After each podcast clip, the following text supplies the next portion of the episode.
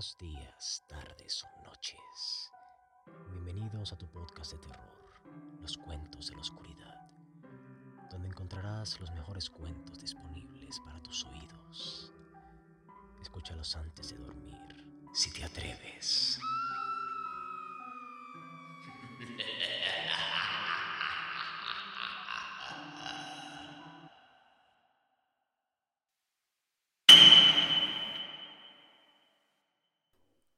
bestia de la cueva. H.P. Lovecraft. La horrible conclusión que se había ido abriendo paso en mi espíritu era ahora una terrible seguridad. Estaba perdido, perdido sin esperanza en el amplio recinto de la caverna de Mamut. Mirase donde mirase no podía encontrar ningún objeto de referencia para alcanzar la salida. No podía mi razón albergar la más ligera esperanza de volver jamás a contemplar la bendita luz del día ni de pasar por los valles y las colinas agradables del mundo exterior. La esperanza se había esfumado. Sin embargo, educado por una vida de estudios filosóficos, obtuve una satisfacción no pequeña de mi conducta desapasionada, porque, aunque había leído con frecuencia sobre el salvaje frenesí en el que caían las víctimas de situaciones similares, no experimenté nada de esto, sino que permanecí tranquilo tan pronto como comprendí que estaba perdido. Tampoco me hizo perder la compostura la idea de que era probable que hubiese vagado hasta más allá de los límites en los que se me buscaría. Si había de morir, reflexioné, aquella caverna terrible pero majestuosa sería un sepulcro mejor que el que pudiera ofrecerme cualquier cementerio. Había en esta concepción una dosis mayor de tranquilidad que de desesperación. Mi destino sería perecer de hambre, estaba seguro de ello. Sabía que algunos habían enloquecido en circunstancias como estas, pero yo no. Yo solo era el causante de mi desgracia. Me había separado del grupo de visitantes sin que el guía lo advirtiera, y después de vagar durante una hora por las galerías prohibidas de la caverna, me encontré incapaz de volver atrás por los mismos senderos tortuosos. Mi antorcha comenzaba a expirar. Pronto estaría envuelto en la negrura total. Mientras me encontraba bajo la luz débil y evanescente, medité sobre las circunstancias exactas en las que se produciría mi próximo fin. Recordé los relatos que había escuchado sobre la colonia de tuberculosos que se establecieron su residencia en estas grutas, tratando de encontrar la salud en el aire sano, al parecer, del mundo subterráneo, cuya temperatura era uniforme. En vez de salud, habían encontrado una muerte extraña y horrible. Yo había visto las tristes ruinas de sus viviendas defectuosamente construidas y me había preguntado qué clase de influencia ejercía sobre alguien tan sano y vigoroso como yo una estancia prolongada en esta caverna inmensa y silenciosa. Y ahora, me dije con lóbrego humor, había llegado mi oportunidad de comprobarlo, si es que la necesidad de alimentos no apresuraba con demasiada rapidez mi salida de este mundo. Resolví no dejar piedra sin mover, ni desdeñar ningún medio posible de escape. En tanto que se desvanecían en la oscuridad los últimos rayos espamódicos de mi antorcha. De modo que, apelando a toda la fuerza de mis pulmones, proferí una serie de gritos fuertes, con la esperanza de que mi clamor atrajese la atención del guía. Sin embargo, pensé mientras gritaba que mis llamadas no tenían algún objeto, y que mi voz, aunque magnificada y reflejada por los innumerables muros del negro laberinto que me rodeaba, no alcanzaría más oídos que los míos propios. Al mismo tiempo, sin embargo, mi atención quedó fijada con un sobresalto al imaginar que escuchaba el suave ruido de pasos aproximándose sobre el rocoso suelo de la caverna. Estaba a punto de recuperar tan pronto la libertad. Habrían sido entonces vanas todas mis horribles aprensiones.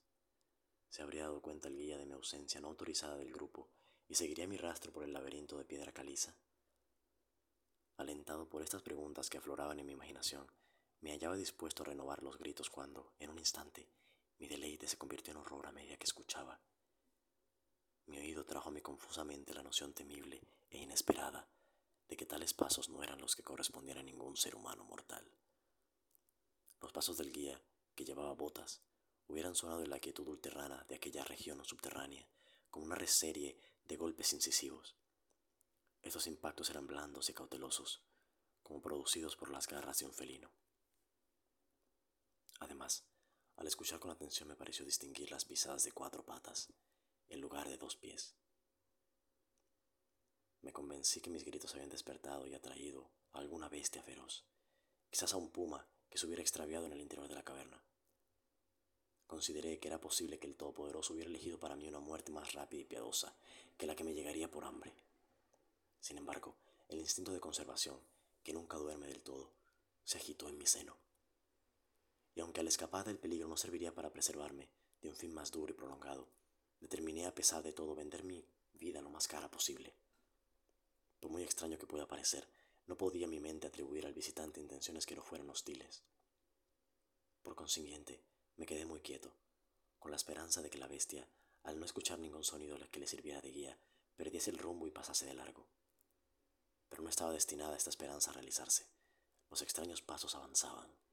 Era evidente que el animal sentía mi olor, que sin duda podía seguirse desde una gran distancia en una atmósfera como la caverna, libre por completo de otros efluvios que pudieran distraerlo.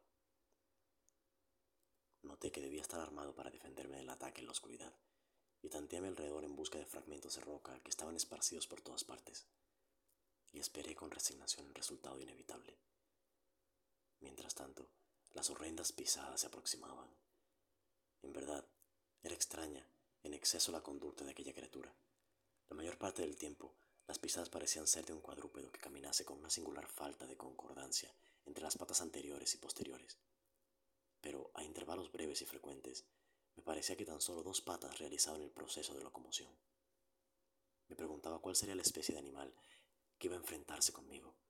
Debía tratarse, pensé, de alguna bestia desafortunada que había apagado la curiosidad que la llevó a investigar una de las entradas de la gruta con un confinamiento de por vida en sus recintos interminables. Sin duda, le servirían de alimento los peces ciegos, murciélagos y ratas de la caverna, así como algunos de los peces que son arrastrados a su interior cada crecida del río verde.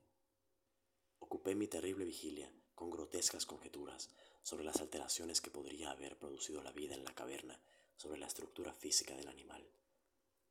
Recordaba la terrible apariencia que atribuía la tradición local a los tuberculosos que allí murieron tras una larga residencia en las profundidades.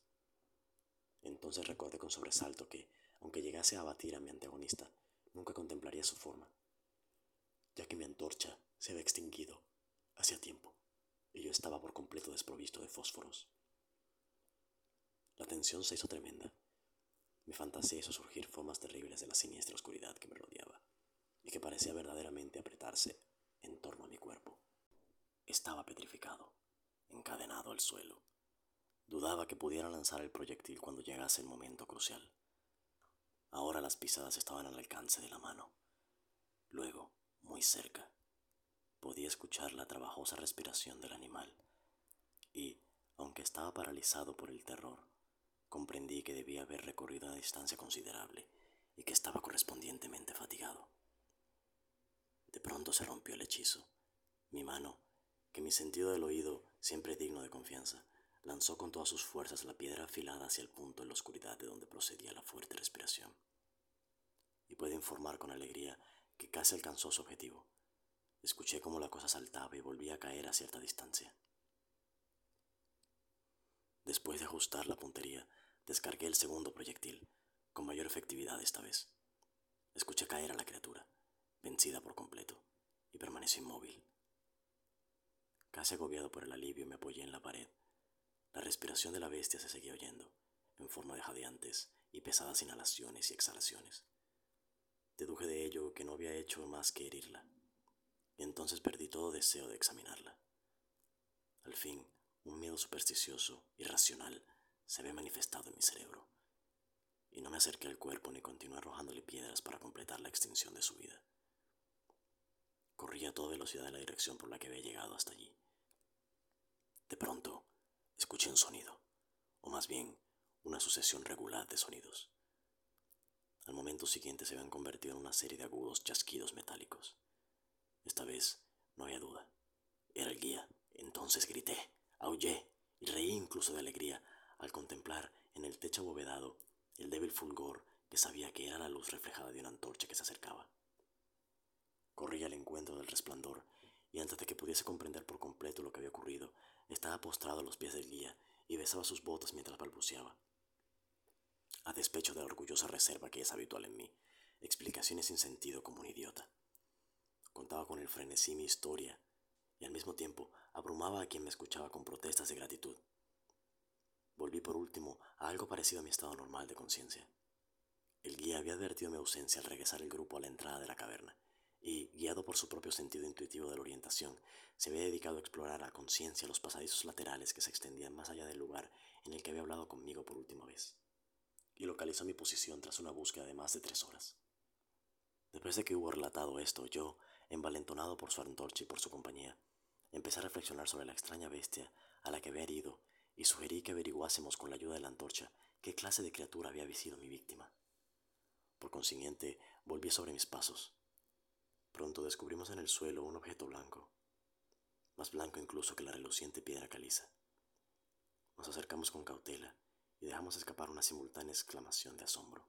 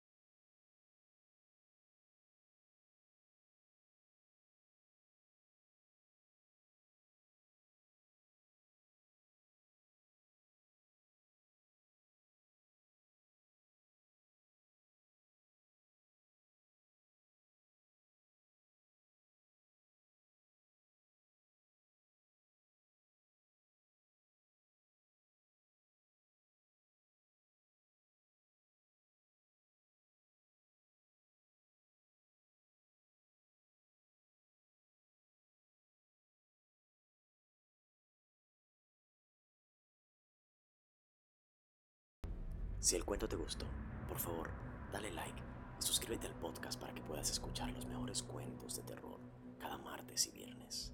Si te atreves.